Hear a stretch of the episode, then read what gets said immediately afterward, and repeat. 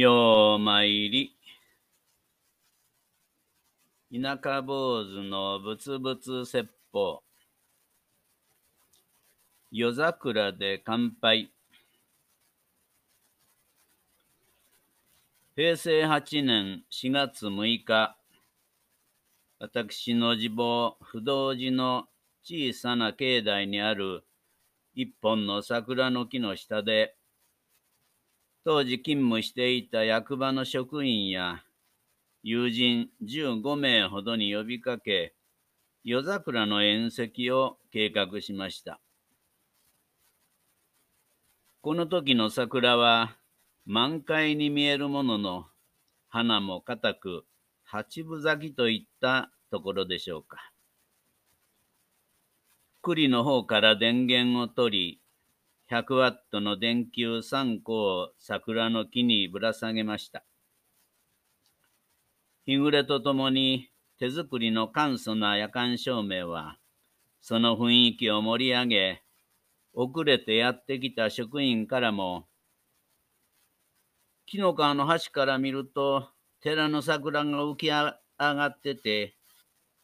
綺麗やったで、惨憺の言葉が返ってきたほどだった。宴会が始まると、夜桜とは言いながら、桜の花ではなく、ほとんど4月の人事異動の話に花が咲き、酒が回るとともに、引きこもごもの様子があちこちで繰り広げられました。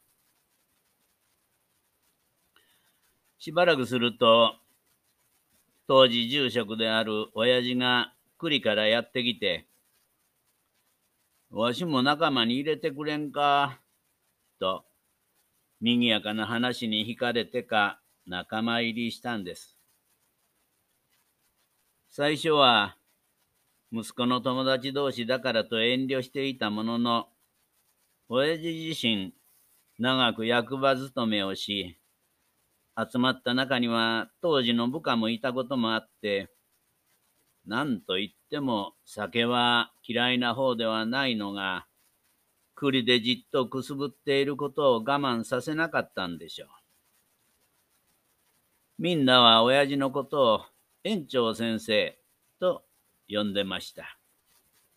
というのも、役場勤めの後半はほとんど本庁勤めではなく、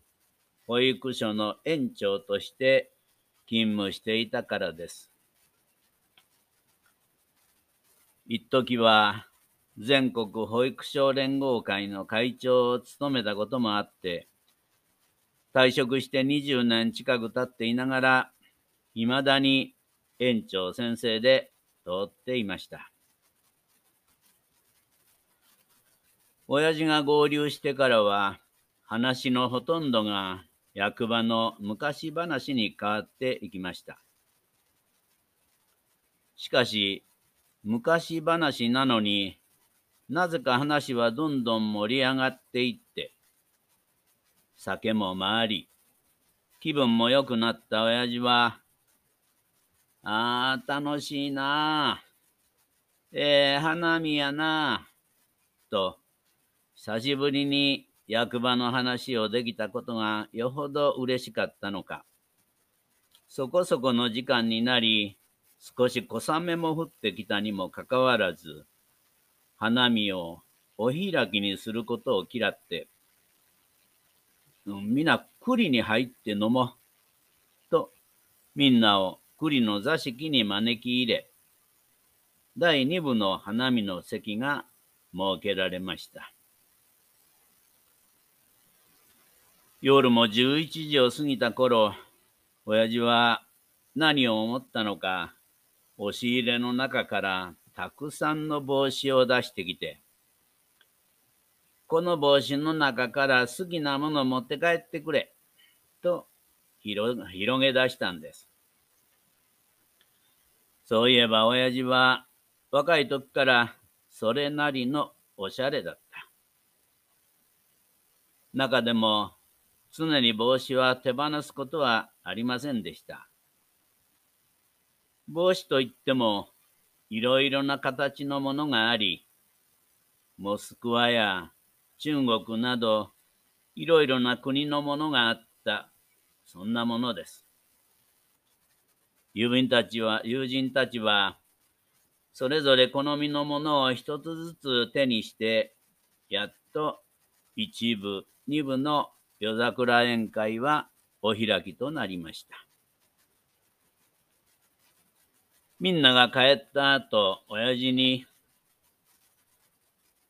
今日は酒飲んでるから風呂に入ったらあかんで、と言って、私は母親にも風呂に入れないように言い置いて、歩いて5分ほどのお寺とは別の私の委託へ帰っていきました。合唱。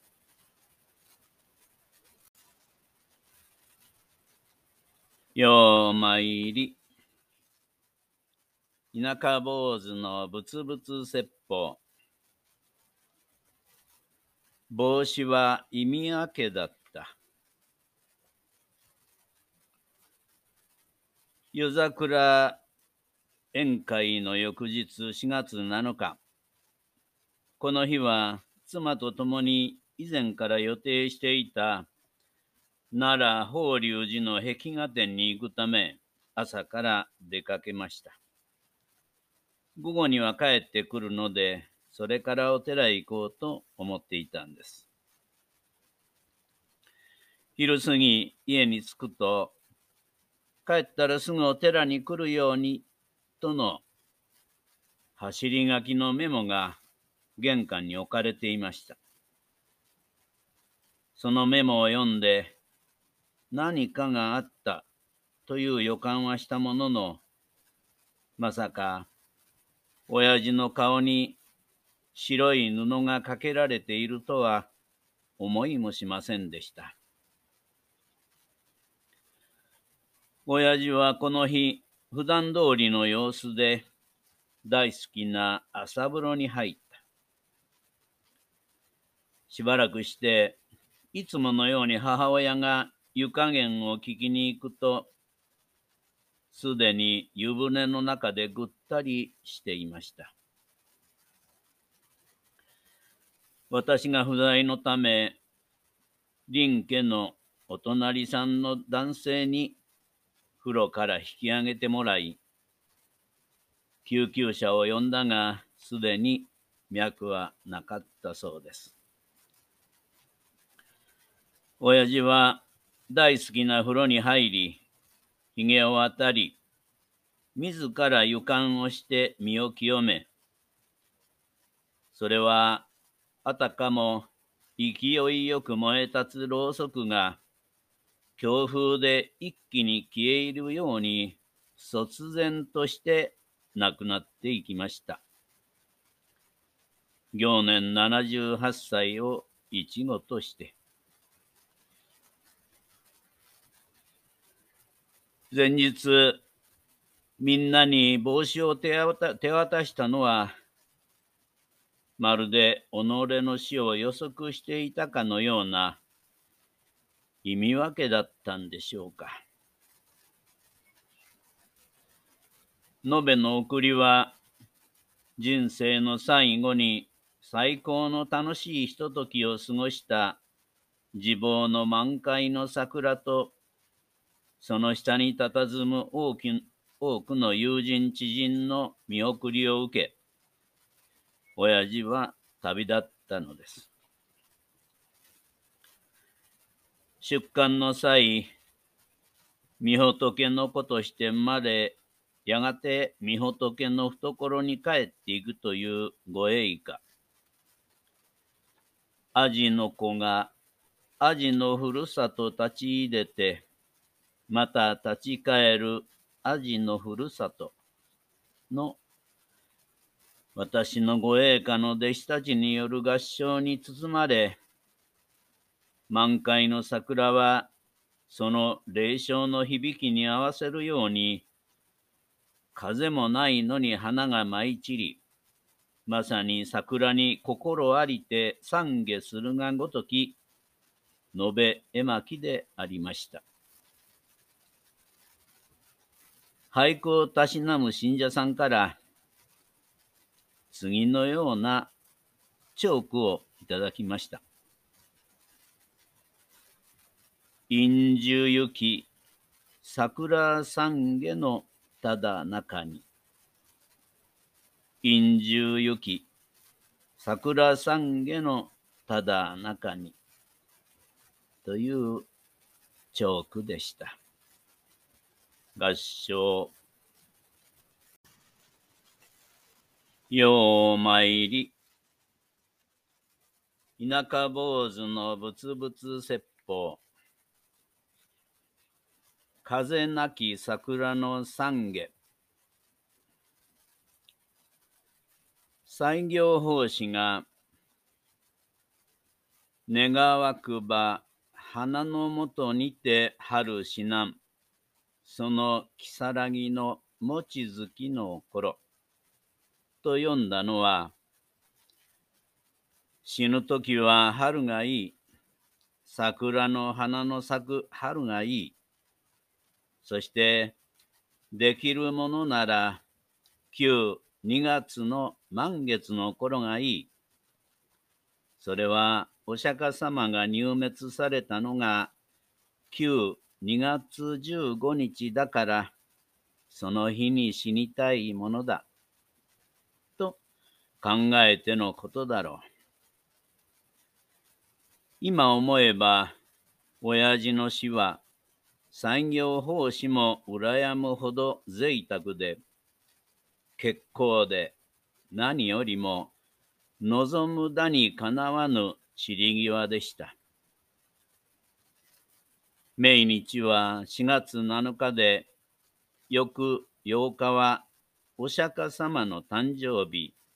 花祭りなのです。親父は、わしは釈迦にまれ変わった、と、きっとあの世で自慢しているだろう。それにしても生前ほとんど無口だった親父が、昨日はそれまで話したことのないような人生の多くを能弁に語り、息子の私に死に顔にも合わせず言ってしまったのは、切な切なを一生懸命生きろよ。今しかないぞ。と、命の儚さと今を生きることの大切さを身をもって教えようとしたのかもしれません。そして、この突然たる別れの中に込められた多くの教えを、風もなき桜の懺悔という形で、私の心に留めさせようとしたのかもしれません。合唱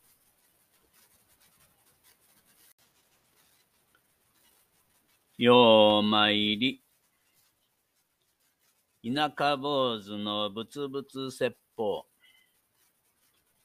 終わりに。人はよく相手の立場になれと言いますが、そう簡単になれないものです。坊主は修行できているから、と容易に相手の立場に立ち、相手を理解できるように思っている人も多いようですが、私は未だにその境地に達し得ない、まさに修行不足の田舎坊主です。かつて、次女単道閉鎖症で亡くすという経験がなければ、原因不明で治療法が確立されていない難病が数多く存在することすら知らなかったでしょうし、難病患者の団体を結成し、患者会と関わることもなかったでしょう。ましてや、難病患者の置かれている現状など知る由もなかったと思います。しかし、この経験を通して少なくとも難病患者家族の立場だけは理解できるようになったし、一生闘病しながら頑張る人たちと共に多く出会うことができました。だからこそ私は難病対策や福祉施策の向上を求めて毎年街頭署名に立ち、難病患者の現状を訴え、国会へ何度も足を運んだりするんです。これは、法事や葬儀に比することができない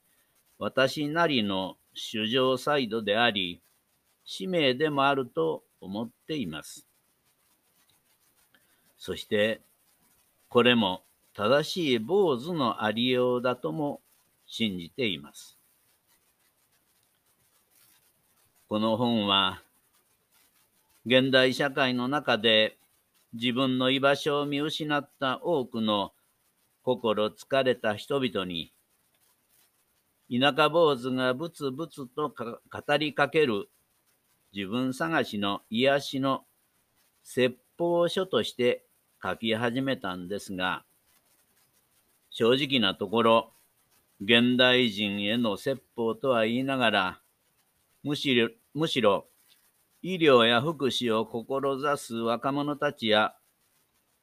若き宗教者にぜひ読んでいただきたいと思っています。そして、彼らがあやと織りなす実践努力が大花と結実し、経済効率市場主義の中で見捨てられがちな人々にも希望を持って生きられる社会が到来することを心から願ってやみません。合唱。田舎坊主のぶつぶつ説法。お聞きいただきありがとうございました。次からは、シーズン3に入ります。合唱。